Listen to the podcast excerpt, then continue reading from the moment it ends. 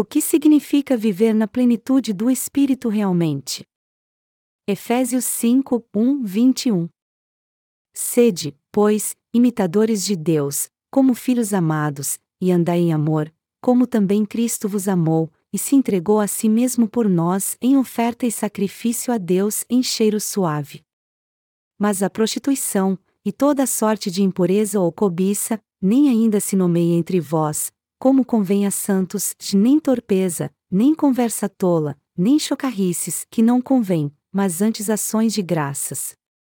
Pois bem sabeis isto: nenhum devasso, ou impuro, ou avarento, o qual é idólatra, tem herança no reino de Cristo e de Deus.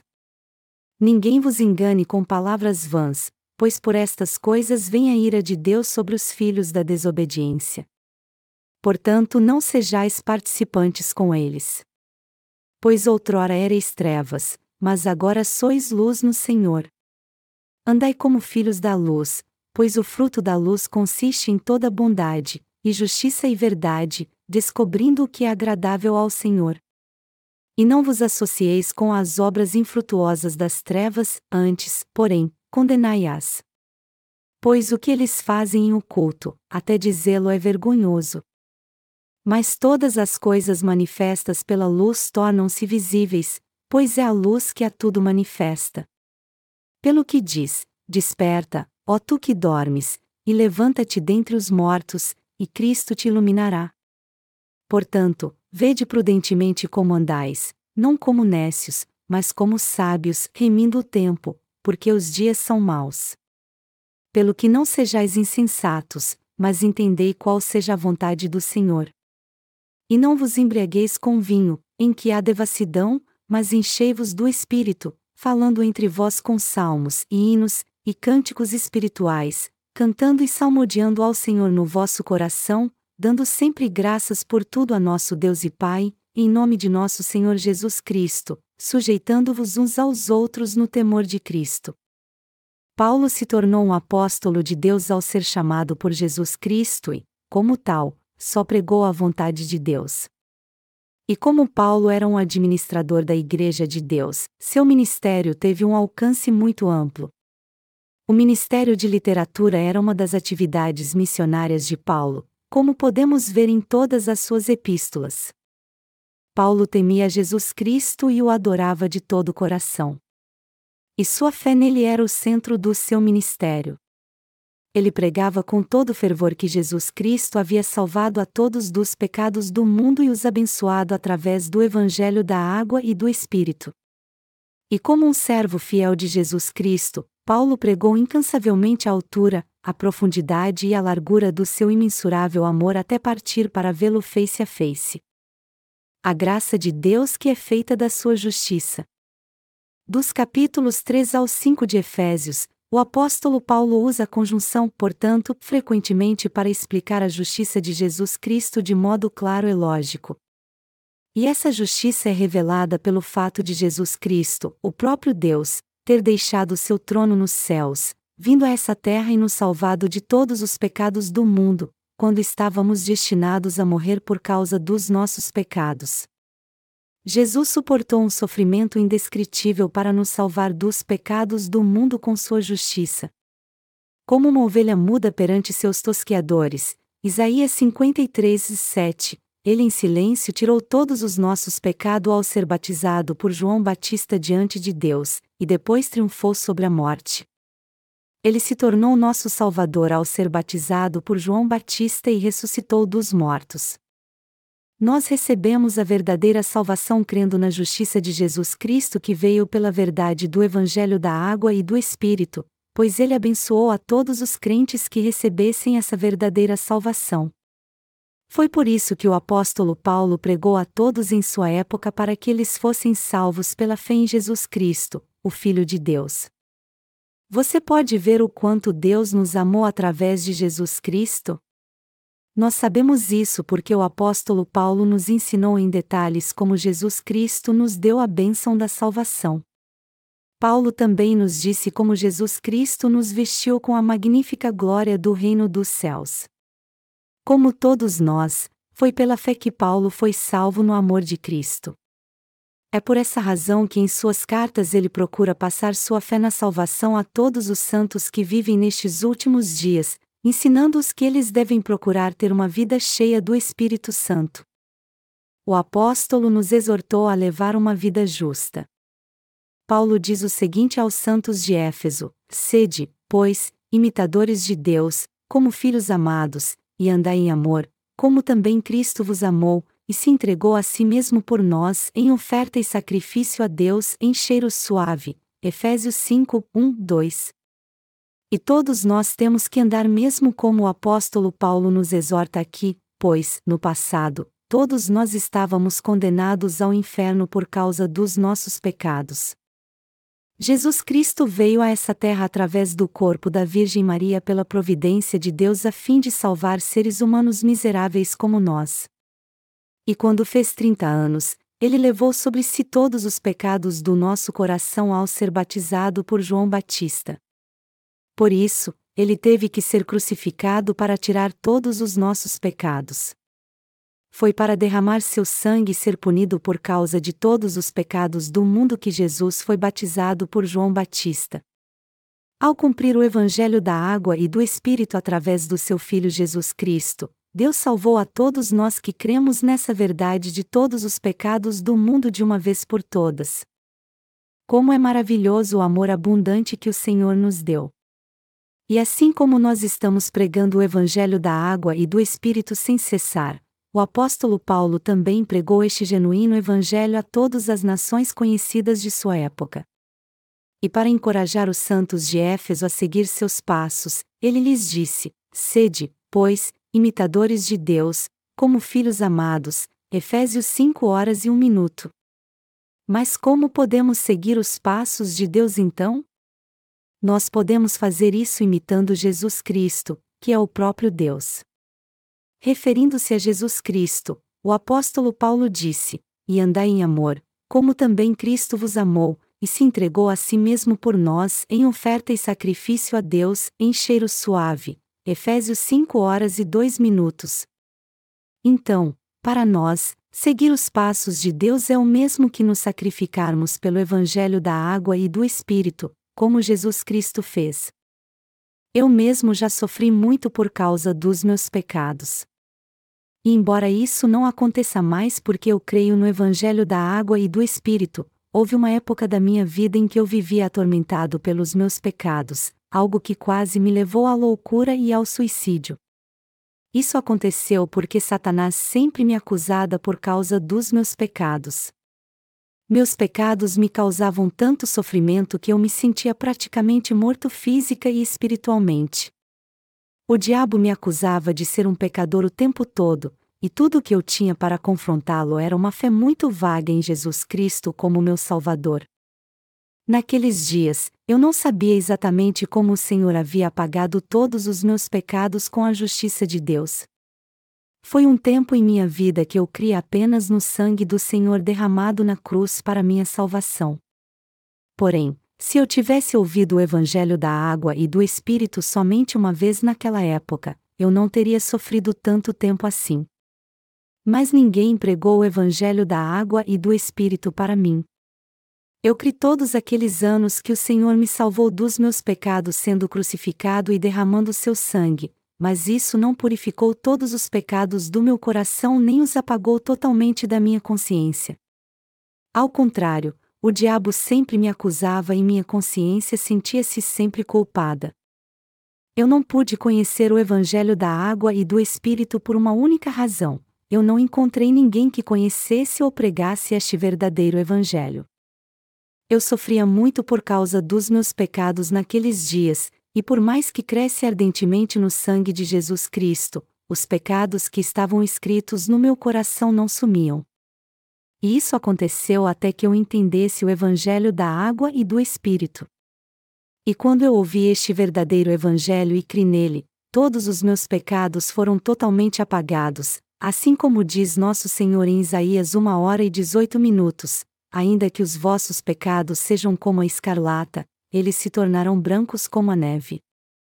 Até conhecer o Evangelho da água e do Espírito, meu mais sincero desejo era que todos os meus pecados sumissem. É por isso que eu o procurava tão desesperadamente. Um pouco antes de encontrar o Evangelho da água e do Espírito, eu confessei a Deus que era um grande pecador. Eu reconheci que era pecador e meu coração ainda estava cheio de pecados, embora já cresce em Jesus por mais de dez anos. Então, eu orei a Deus para que Ele me ensinasse a verdade e me mostrasse o caminho. E como eu estava condenado a morrer por causa dos meus pecados, eu pedi a Deus para pagar todos eles. Até então, eu levava uma vida cristã em pecado, sofrendo sempre por causa das minhas transgressões. E mesmo frequentando o seminário, sempre que eu olhava para trás e examinava a mim mesmo, eu via todos os meus pecados intactos no meu coração. Então, para aliviar a culpa da minha consciência, eu tentei enganar a mim mesmo achando que era um homem santo, e ainda preso à lei de Deus, eu fazia de tudo para guardar seus estatutos e também sempre fazia orações de arrependimento. Naqueles dias, minha mãe adotiva e eu íamos a um centro de oração frequentado por muitos cristãos. Mas eu não tinha praticamente nada a fazer ali. Então, eu passava a maior parte do tempo ali meditando, e foi assim que eu pude ver o quanto meu coração estava vazio. Os dias de chuva me davam mais tempo ainda para examinar meu coração, algo que me levou à conclusão de que eu não tinha fé em Deus. Aí então, eu me vi afastado de Jesus Cristo e deixado à própria sorte neste mundo. Palavras não podem expressar o vazio que eu senti quando eu entendi que Cristo não estava mais no meu coração. Eu então desejei muito que ele entrasse no meu coração e habitasse em mim. Mas é claro que isso não aconteceu, embora eu já tivesse orado inúmeras vezes para receber Jesus Cristo no meu coração. Quando eu confessei Jesus como meu Salvador, parecia que eu realmente cria nele e que minha fé era suficiente. Mas apesar disso, meus pecados ainda continuaram no meu coração. Eu percebi que minha alma havia sido abandonada no deserto. Quando eu estava com outros cristãos, parecia que não havia nada errado com minha fé e que eu estava levando uma boa vida cristã dando testemunho de Jesus. Mas sempre que eu ficava sozinho e examinava a mim mesmo com sinceridade, eu podia ver claramente que Jesus não estava no meu coração e que ele estava cheio de pecados. Então eu vi que não havia sido salvo de todos os meus pecados através da justiça de Deus, e que ao invés de estar envolvido pelos braços do Senhor, eu na verdade estava afastado de Deus. Em suma, estava muito claro que eu era um pecador destinado a ser destruído. Com o passar do tempo, eu percebia com mais frequência o quanto era pecador, e sempre que isso acontecia, eu tentava tudo o que era possível para evitar estes pensamentos lendo a palavra de Deus a noite toda e até mesmo jejuando por vários dias. Mas apesar destes esforços, sempre que eu tentava aplacar a culpa da minha consciência, ficava mais claro para mim que eu era um pecador afastado de Cristo. Embora estivesse escrito na Bíblia que Ele nos elegeu nele antes da fundação do mundo, para sermos santos e irrepreensíveis diante dele, Efésios 1 hora e 4 minutos, ainda assim eu me sentia um pecador condenado ao inferno. Na sua epístola aos Efésios, Paulo fala constantemente sobre o que o verdadeiro crente deve fazer em Cristo, o que eu não conseguia fazer por mais que eu tentasse. Eu queria muito ter convicção e crer em Cristo como a Bíblia dizia realmente. No entanto, já que meu conhecimento sobre a obra de Jesus era incompleto, eu não conseguia deixar de ser pecador, porque eu cria apenas que Jesus Cristo havia sido condenado pelos meus pecados ao derramar seu sangue e morrer na cruz estar na presença de Cristo então era algo fora do meu alcance. Embora eu cresce realmente em Jesus como Salvador da humanidade, eu continuei sendo um pecador até que finalmente encontrei o Evangelho da água e do Espírito. Em outras palavras, já que eu cria somente no sangue da cruz, eu não podia estar em Cristo, pois eu ainda era pecador. Então, por mais que eu cresce fervorosamente em Jesus como meu Salvador, ainda assim eu era muito atormentado sempre que eu percebia que estava afastado dele. E quanto mais eu me sentia assim, mais espiritualmente sedento eu ficava. E apesar de confessar que cria em Jesus, eu na verdade levava uma vida de fé vazia, pois meu coração não tinha o Espírito Santo nem a verdadeira palavra de Deus. Naqueles dias, eu vivia a pior situação espiritual que você pode imaginar. Embora eu sempre clamasse com toda força quando pregava o sangue de Jesus na cruz às pessoas, sempre que eu ficava sozinho eu sabia que era um grande pecador que não estava em Cristo. Aí então eu tive a oportunidade de descobrir o Evangelho da água e do Espírito. Em meio a todo este sofrimento, uma oportunidade veio a mim depois que eu participei de um encontro de avivamento e li Mateus 3, 13 e 17. Quando eu li essa passagem, eu finalmente entendi que todos os pecados do meu coração foram passados a Jesus Cristo. E embora eu tivesse sofrido muito por causa dos meus pecados todos aqueles anos, ela me ensinou claramente que todos os meus pecados já haviam sido passados a Jesus Cristo quando ele foi batizado. Vamos ler Mateus 3, 13 e 17 então. Então veio Jesus da Galiléia ter com João junto do Jordão, para ser batizado por ele. Mas João tentava dissuadi-lo, dizendo: Eu preciso ser batizado por ti, e vens tu a mim? Mas Jesus lhe respondeu: Deixa por agora, pois assim nos convém cumprir toda a justiça. Então João consentiu. Assim que Jesus foi batizado, saiu logo da água. Nesse instante abriram-se-lhe os céus, e viu o Espírito de Deus descendo como pomba e pousando sobre ele. E uma voz dos céus disse: Este é o meu filho amado, em quem me comprazo. Naquele dia, no momento em que eu li essa passagem, eu comecei a entender o Antigo e o Novo Testamento em minha mente. Eu finalmente pude ver a conexão entre a imposição de mãos que era realizada quando os sacrifícios eram oferecidos no Antigo Testamento e o batismo que Jesus recebeu de João Batista no Novo Testamento. A verdade do Evangelho da Água e do Espírito está oculta aí através da passagem de Mateus 3, 13 e 17 no Novo Testamento e o sistema sacrificial do Antigo Testamento, eu finalmente vi o que era o Evangelho da água e do Espírito e comecei a entender a grande verdade da salvação e crer nela. O Evangelho da água e do Espírito era a verdade da salvação que proclamava que o Senhor havia salvado todos os crentes de uma forma perfeita ao levar não apenas seus pecados, mas todos os pecados do homem de uma vez por todas através do seu batismo, ao ser crucificado, ao derramar seu sangue na cruz e ressuscitar dos mortos. Foi aí então que eu encontrei o Evangelho da água e do Espírito e finalmente fui salvo de todos os meus pecados. Eu passei dez longos anos como um cristão pecador, sem conhecer a palavra do Evangelho da água e do Espírito. A minha fé foi vã todos aqueles anos e, além disso, eu era um homem espiritualmente cego. Você conhece a salvação falsa do cristianismo hoje? Você tem que entender que há muitos cristãos sofrendo com a falsa salvação. Isso é o mesmo que uma falsa gestação, algo que eu tenho certeza que nossas irmãs já ouviram falar. A falsa gestação é uma condição psicológica na qual a mulher tem vários sintomas e sinais de que está grávida, embora não haja gravidez de verdade. E isso acontece não somente entre as mulheres, mas é muito comum entre os mamíferos também.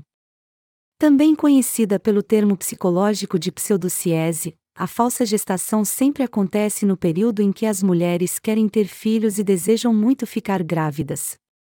As pacientes que sofrem dessa desordem mostram vários sinais de gravidez, da interrupção do ciclo menstrual a enjoos matinais, aumento da barriga e dos seios, mudanças na pele, secreção hormonal, e até mesmo a sensação de um feto se mexendo. Geralmente, a falsa gestação acontece por causa de certas mudanças que há no sistema endócrino causadas por fatores psicológicos. Do mesmo modo, muitos cristãos hoje estão sofrendo com uma salvação imaginaria no que se refere à fé que possuem.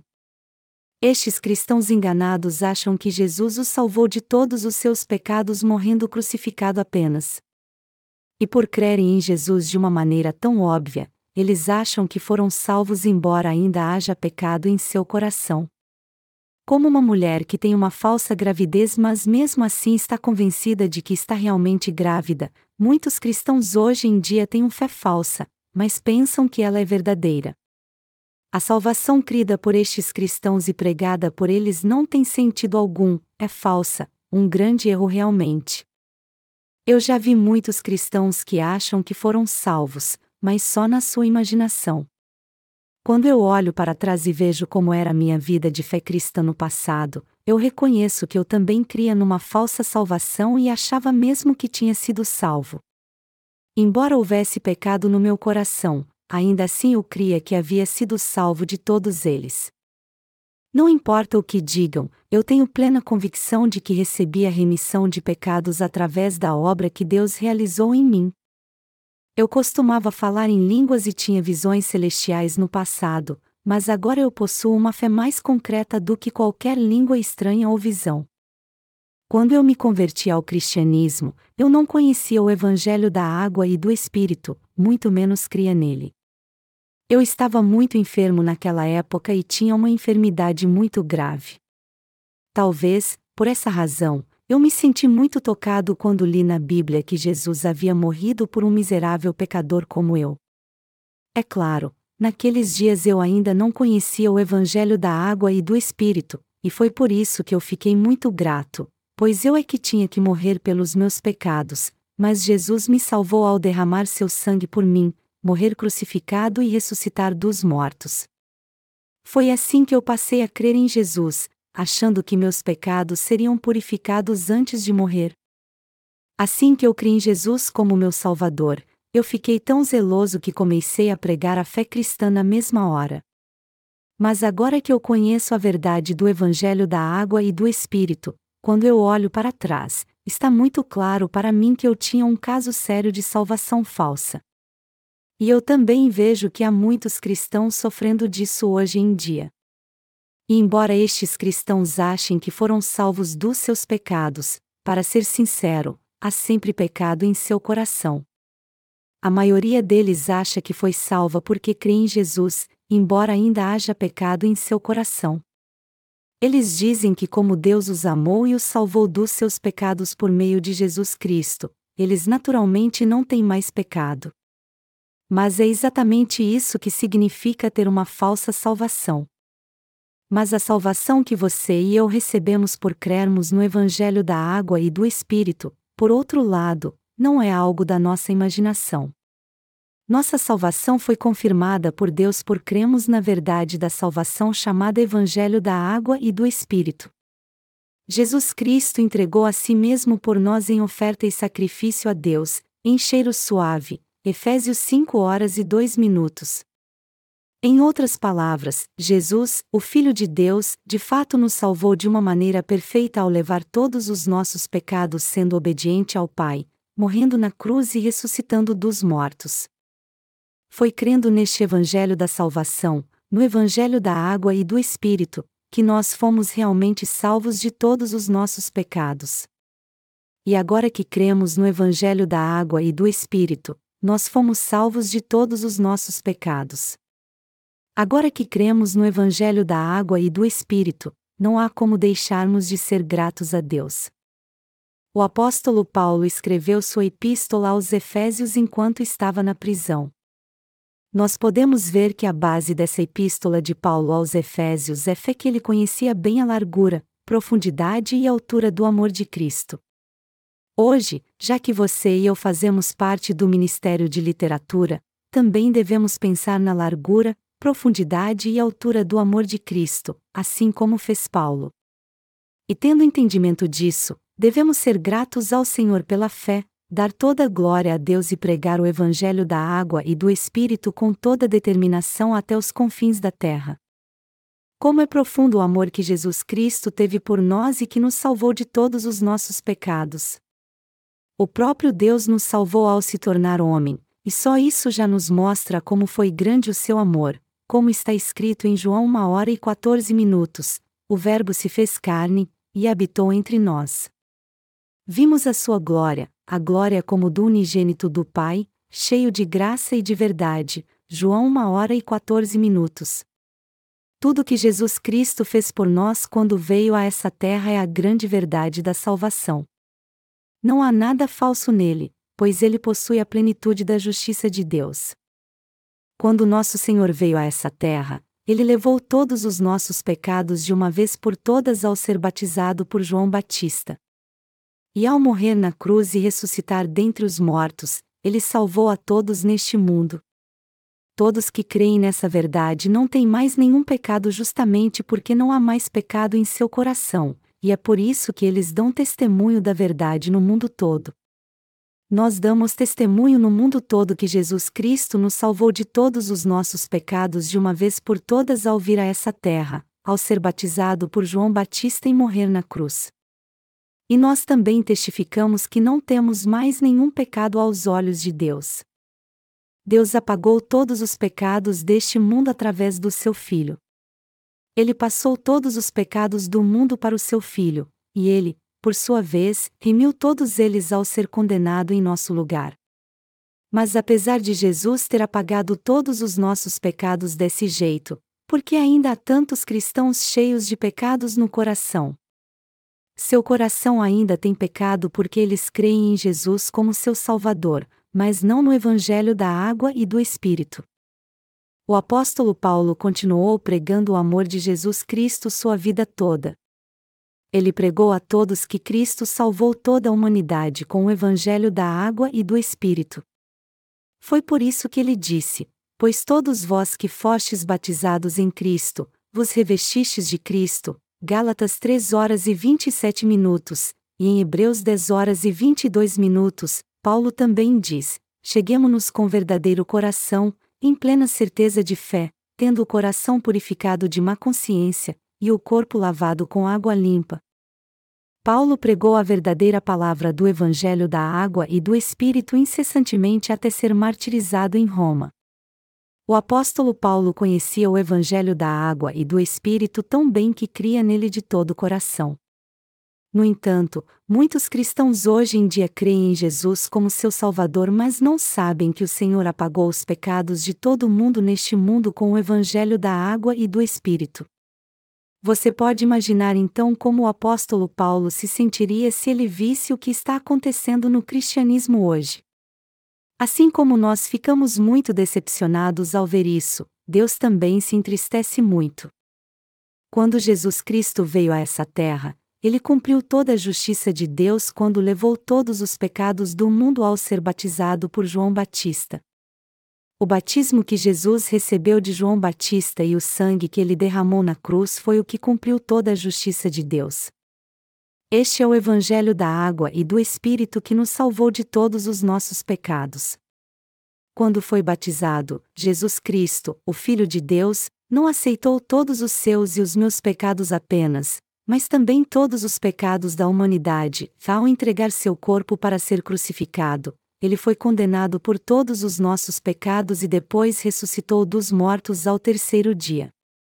Foi assim que Jesus Cristo purificou todos os nossos pecados e nos trouxe de volta à vida para se tornar nosso Salvador. Então, todos que reconhecem o Evangelho da água e do Espírito e creem nele para sua salvação receberão a vida eterna. Este é o amor de Deus por nós. A verdade na qual Deus nos salvou de todos os nossos pecados se encontra no Evangelho da Água e do Espírito. Por essa razão, todo aquele que crê nesse Evangelho não tem pecado no seu coração. O que diz a oração do Senhor? Ela diz assim: Pai nosso que estás nos céus. Santificado seja o teu nome. Mateus 6 horas e 10 minutos. E Jesus também diz em João 3 horas e 16 minutos que Deus amou o mundo de tal maneira que deu o seu Filho unigênito, para que todo aquele que nele crê não pereça, mas tenha vida eterna. Deus purificou todos os nossos pecados e nos salvou de todos os pecados do mundo de uma vez por todas ao enviar seu Filho a essa terra, ao passar todos os nossos pecados para ele, fazê-lo morrer crucificado e ressuscitar dos mortos, Jesus Cristo purificou todos os nossos pecados de uma vez por todas ao ser batizado por João Batista. Foi assim que o Senhor realizou a salvação pela perfeita remissão de pecados com o Evangelho da água e do Espírito. O problema, entretanto, é que muitas pessoas estão tão enganadas com as falsas doutrinas cristãs que não entendem a verdade da salvação, ou seja, elas não têm a menor ideia que Deus as livrou de todos os seus pecados com o evangelho da água e do Espírito. Enganados pelo diabo e seus falsos profetas, inúmeros cristãos ainda vivem hoje com seu coração preso ao pecado, apesar de confessarem crer em Jesus. E todos eles têm uma vida de pecado por não conhecerem o Evangelho da água e do Espírito e por serem enganados pelas falsas doutrinas do cristianismo moderno.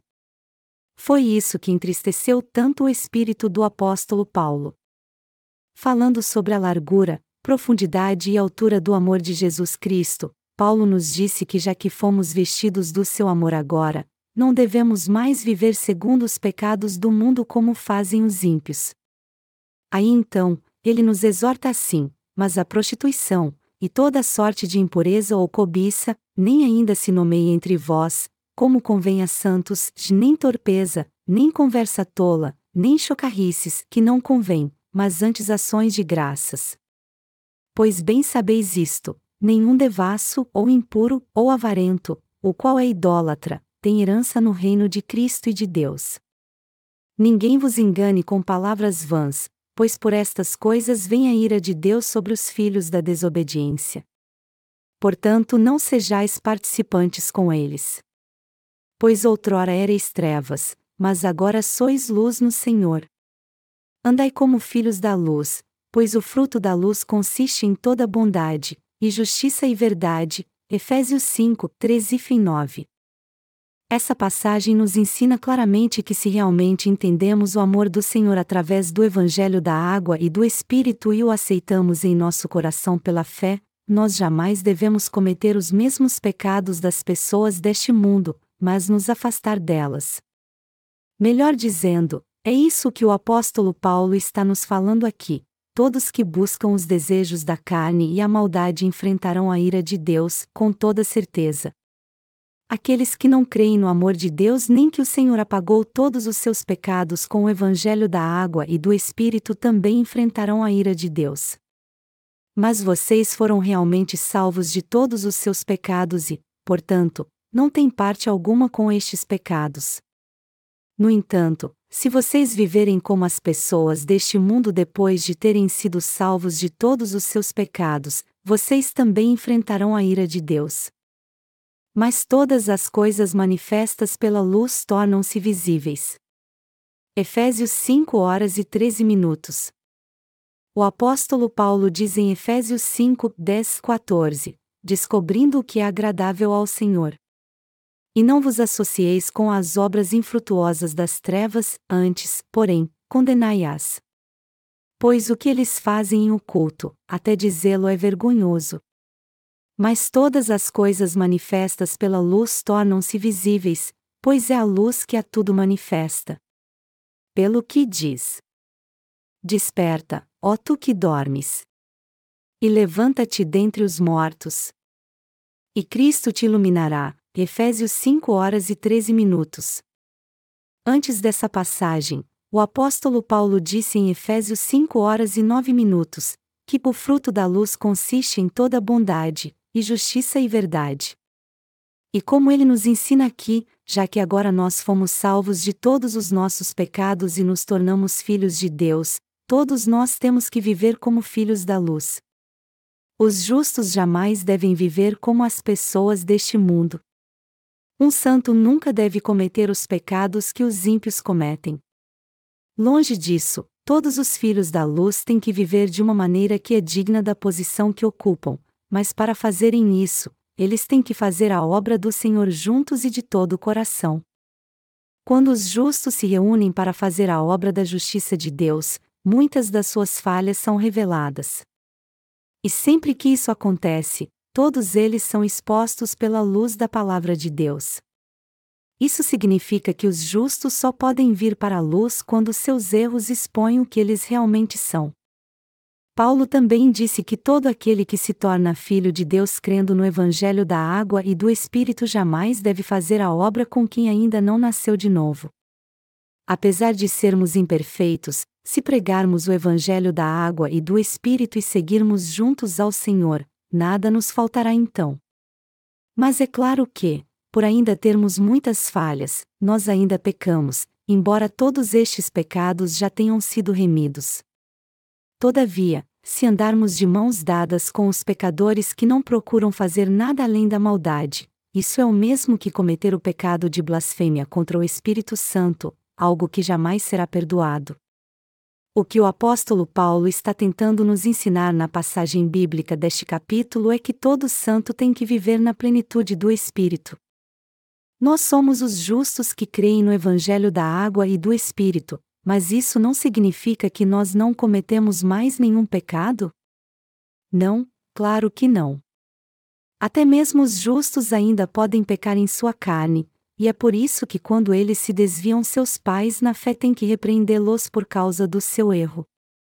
Só assim podemos reconhecer nossas falhas, buscar a luz, meditar no Evangelho e ser gratos ao Senhor por nos ter dado a completa remissão de pecados. Por isso, sempre que nos desviamos e não percebemos, temos que ser repreendidos pela Igreja para que possamos despertar. Às vezes nós cometemos pecados que nos parecem imperdoáveis. E também sofremos muito quando isso acontece. Mas isso não é um problema tão grande assim. Isso porque nós já fomos salvos de todos estes pecados. Já que o Senhor apagou todos os nossos pecados com o Evangelho da água e do Espírito, pela fé já nos tornamos filhos de Deus sem pecado. Então, quando somos repreendidos sempre que pecamos, isso manifesta mais ainda que somos filhos de Deus. Foi por isso que o apóstolo Paulo disse que todas as coisas manifestas pela luz se tornam visíveis.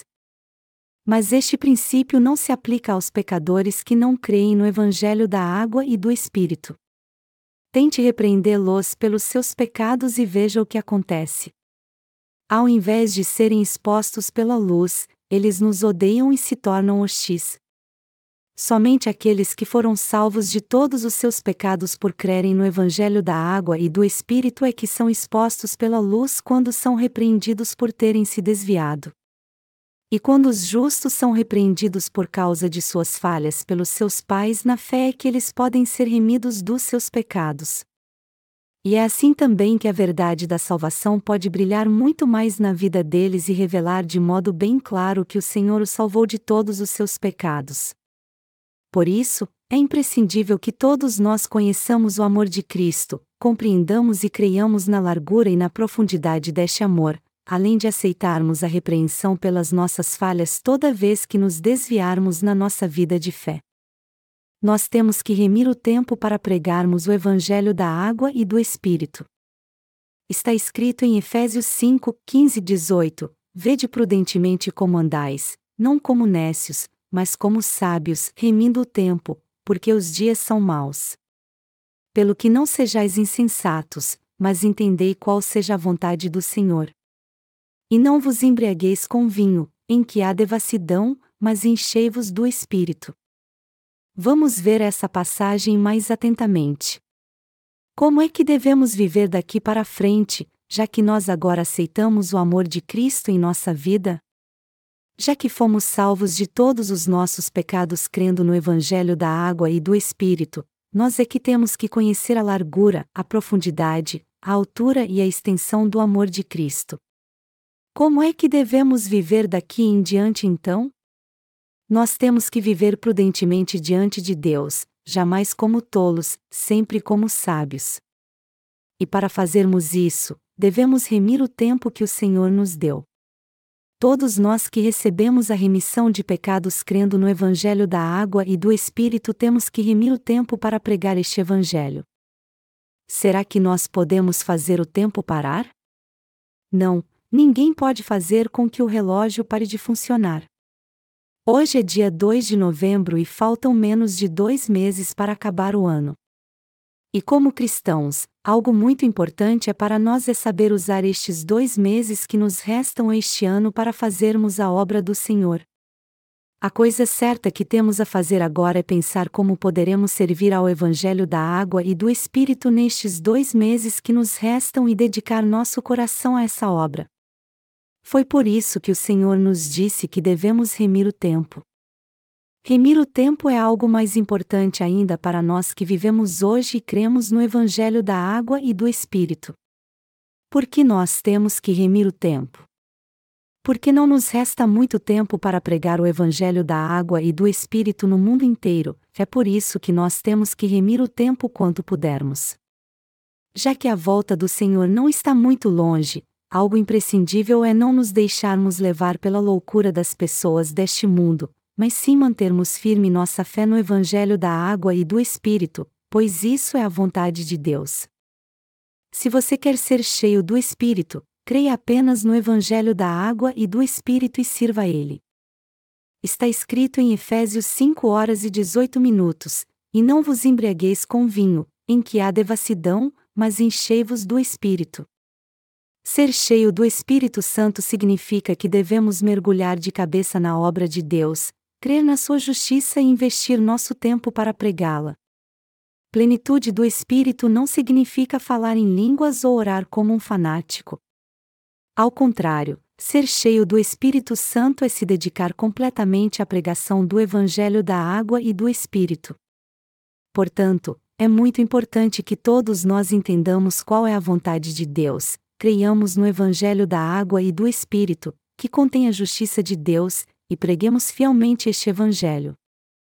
Muitos cristãos acham que uma vida cheia do Espírito Santo significa gritar e orar como um fanático a noite inteira, mas não é bem assim.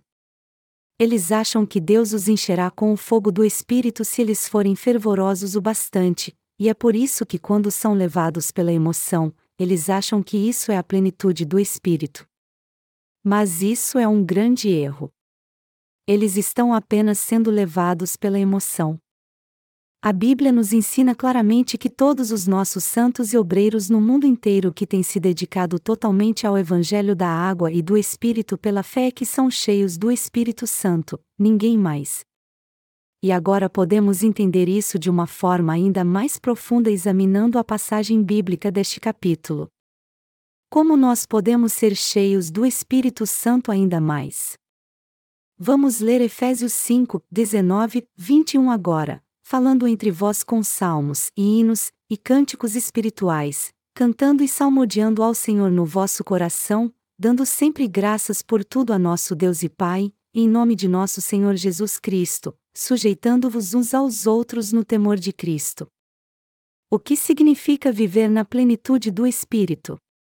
Significa remirmos o tempo e servirmos ao Evangelho, sermos sábios ao invés de tolos, entendermos o que o Senhor quer de nós e nos dedicarmos ao Evangelho da água e do Espírito ao invés de vivermos para nós mesmos, nos entregarmos à pregação deste Evangelho para agradar a Deus ao invés de nos embriagarmos com o vinho deste mundo, nada mais do que isso é viver na plenitude do Espírito, como Deus quer que façamos. Em suma, servir ao Evangelho da água e do Espírito em nossa vida é o mesmo que ter uma vida cheia do Espírito Santo. Sendo assim, todos nós devemos viver neste mundo confiando no Evangelho da água e do Espírito e servindo a Ele. Algumas pessoas que participaram do último encontro de avivamento que realizamos nos disseram que não voltariam mais, pois ficaram decepcionadas porque o pregador não gritou aleluia como elas esperavam. Elas devem acham que um bom pregador avivado tem que mexer com as emoções do público gritando aleluia enquanto prega. Contudo, gritar aleluia assim, orar bem algo só para parecer aparecer ou bater no peito cheio de fervor emocional não é viver na plenitude do espírito. É imprescindível que todos vocês entendam corretamente o que significa realmente viver cheio do espírito. Ao se referir à maneira de sermos cheios do Espírito Santo em nossa vida, Deus diz em Efésios 5, 19, 21, falando entre vós com salmos e hinos e cânticos espirituais, cantando e salmodiando ao Senhor no vosso coração, dando sempre graças por tudo a nosso Deus e Pai, em nome de nosso Senhor Jesus Cristo, sujeitando-vos uns aos outros no temor de Cristo.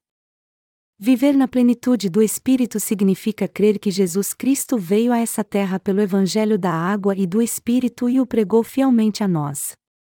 De fato, todos nós temos que viver pela fé e exaltar a justiça de Deus manifestada no Evangelho da água e do Espírito. Isso porque somos os justos que possuem a fé no Evangelho da água e do Espírito, confiam na justiça de Deus e a seguem, e o louvam dando ações de graças. E já que nascemos de novo pelo Evangelho da água e do Espírito, temos que edificar uns aos outros e ter uma fé em comum. Quando Efésios 5 horas e 19 minutos diz cantando e salmodiando ao Senhor no vosso coração, isso quer dizer que já que conhecemos o Evangelho da água e do Espírito, nós confiamos na justiça de Deus e o adoramos por isso. Ter uma vida assim é o mesmo que viver na plenitude do Espírito Santo. Está escrito em Efésios 5, 20, 21, dando sempre graças por tudo a nosso Deus e Pai, em nome de nosso Senhor Jesus Cristo, sujeitando-vos uns aos outros no temor de Cristo. O Senhor nos diz aqui que devemos nos sujeitar uns aos outros para podermos pregar o Evangelho da água e do Espírito. Como o Senhor nos instrui, todos nós devemos nos submeter uns aos outros segundo a hierarquia que ele estabeleceu para cada um de nós. Os líderes da igreja não devem coagir seus liderados a fim de ter domínio sobre eles, já ao contrário, eles têm que servir aos seus liderados, cooperar com eles para que a obra de Deus seja cumprida, e dedicar sua vida à pregação do Evangelho.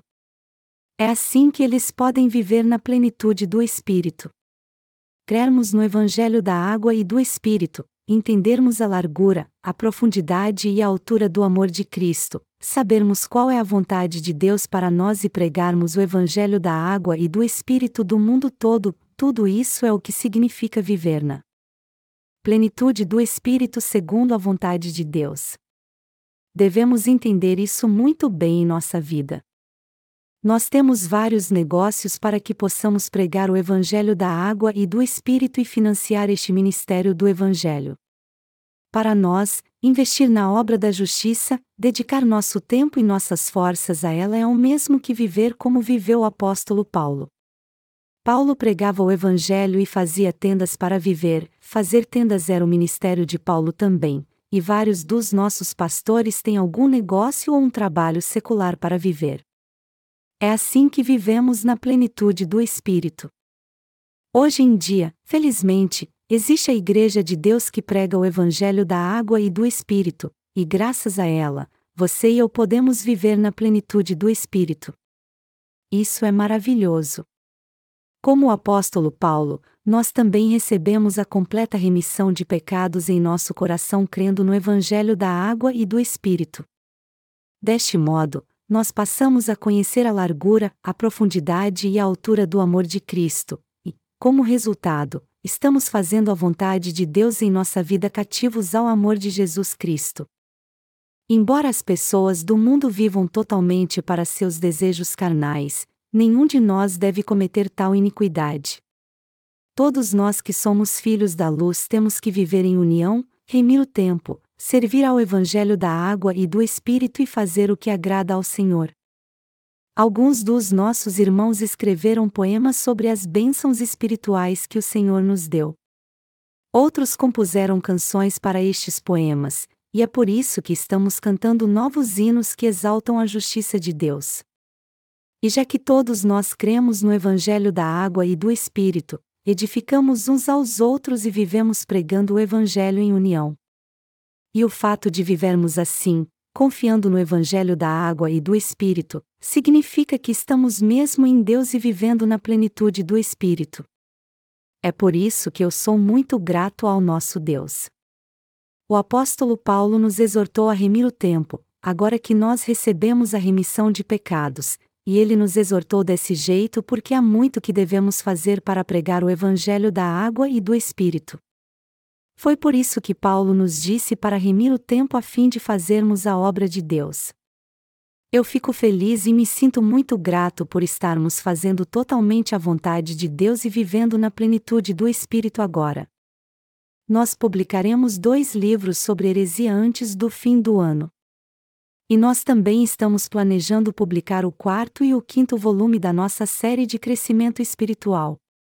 Por meio destes livros, Várias pessoas no mundo inteiro não apenas receberão a remissão de pecados, mas serão alimentadas com a palavra também. Muitas pessoas já receberam a remissão de pecados, e eu tenho certeza que muitas outras a receberão no futuro também. Por acaso estamos sujeitos às nossas fraquezas carnais ou elas nos atrapalham? Nós não temos tempo para isso. Devemos remir o tempo e pregar o Evangelho da água e do Espírito para todo mundo, pois só quando cumprirmos este chamado é que as pessoas deste mundo serão salvas dos seus pecados. Mas é claro que isso só vai acontecer se elas ouvirem a palavra de Deus pregada por nós, crerem nela e receberem a remissão de pecados. Tudo o que temos a fazer é pregar o Evangelho para elas. Nós não podemos forçá-la a crer no Evangelho da água e do Espírito. Nós só estamos fazendo nosso papel que é pregar o Evangelho da água e do Espírito e orar para que elas recebam a remissão de pecados. Não podemos desperdiçar nosso tempo fazendo o que as pessoas deste mundo fazem. Todo aquele que de fato recebeu a remissão de pecados e se tornou um justo pela fé deseja viver confiando em Jesus Cristo. De fato, nós temos uma fé inabalável em nossa vida de que o Senhor apagou todos os nossos pecados com o Evangelho da água e do Espírito. É servindo a justiça de Deus e confiando nela que podemos viver de uma maneira que agrada a Deus e fazer com que o Senhor reine em todas as áreas da nossa vida. Deus nos abençoou para termos agora uma vida maravilhosa cheios do Espírito Santo. É por isso que nós somos gratos a Ele.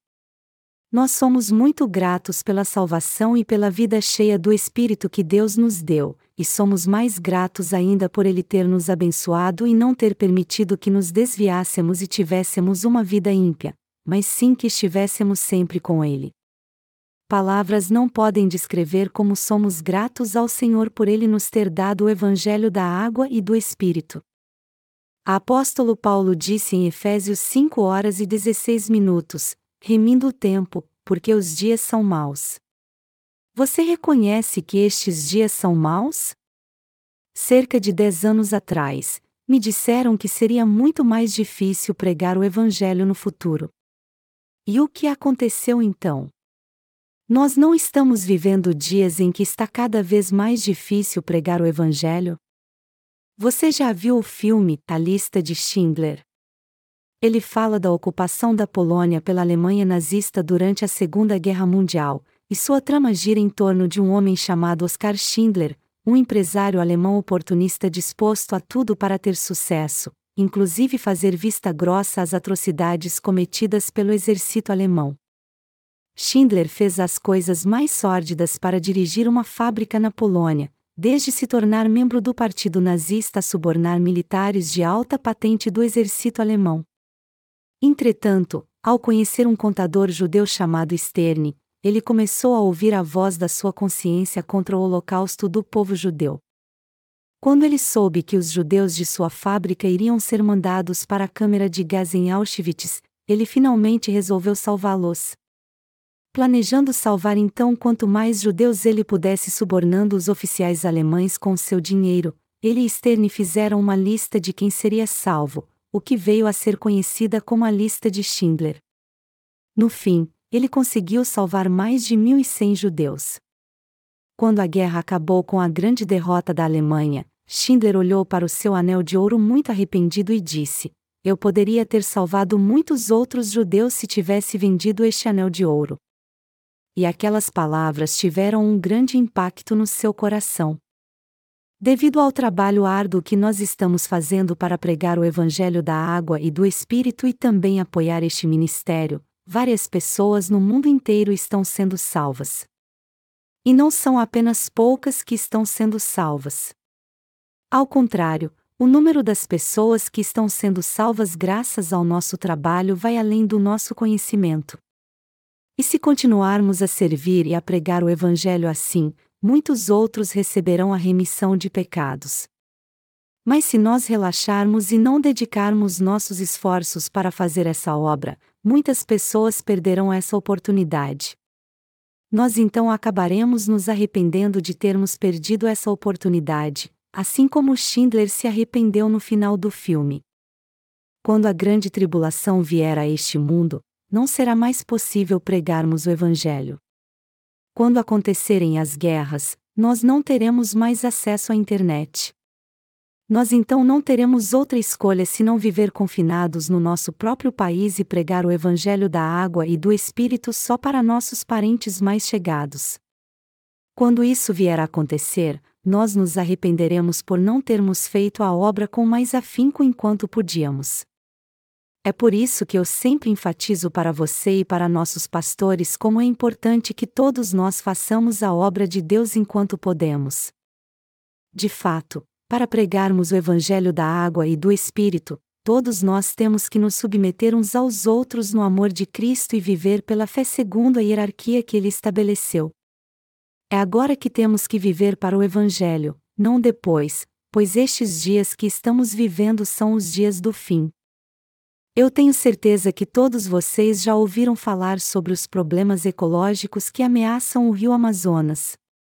O rio Amazonas é o maior rio do mundo em volume de água, mas as recentes secas têm diminuído tanto seu volume que ele tem se tornado apenas uma fração do que era antes. Quando ouvimos que o rio Amazonas está secando por causa dessa seca e que a floresta amazônica, a maior floresta tropical do mundo, está sendo destruída, podemos ver como a mudança do clima global é sério. Todos podem perceber através destes problemas que não falta muito para que este planeta venha a sofrer com fomes, inundações, terremotos e epidemias. Quando lemos o livro de Apocalipse, vemos profetizado ali que a terça parte de todas as florestas no mundo serão queimadas. O mundo será tomado por fomes, inundações, terremotos, e diversos desastres naturais também acontecerão quando surgir o Anticristo. Mas apesar de sabermos que estes eventos irão acontecer num futuro muito próximo, isso em nada nos preocupa, pois desde agora já estamos preparados para tudo isso. Nós sabemos que essas catástrofes são meramente o cumprimento inevitável do que vai acontecer a este mundo, e, portanto, ao invés disso turbar nosso coração, nós vivemos na plenitude do Espírito. Mas, embora essas catástrofes já estejam acontecendo num ritmo bem acelerado, este mundo não será destruído tão rápido assim. Quando terremotos intensos acontecem no mundo todo e metade da população morrer por causa disso, quando vermos que a grande tribulação está acontecendo realmente, aí sim é que devemos esperar a volta de Cristo.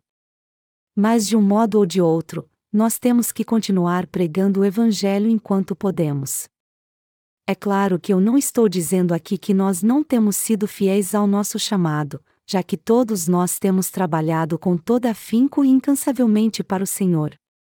O que eu estou dizendo, ao contrário, é que devemos continuar fazendo a obra com toda determinação como temos feito até agora. E o que me leva a ser muito mais grato ao Senhor é o fato de estarmos agradando a Deus por estarmos fazendo a sua obra. E eu sou grato demais por poder fazer a obra da justiça com ninguém mais a não ser com todos vocês, meus colaboradores. Palavras não podem descrever com eu sou grato a Deus por Ele ter nos protegido e abençoado para que pudéssemos pregar o Evangelho até hoje. E eu sinceramente espero que Ele continue nos abençoando para que possamos viver cheio do Espírito. Deixe-me terminar meu sermão desejando toda sorte de bênçãos de Deus sobre vocês que estão servindo ao Evangelho da água e do Espírito na plenitude do Espírito.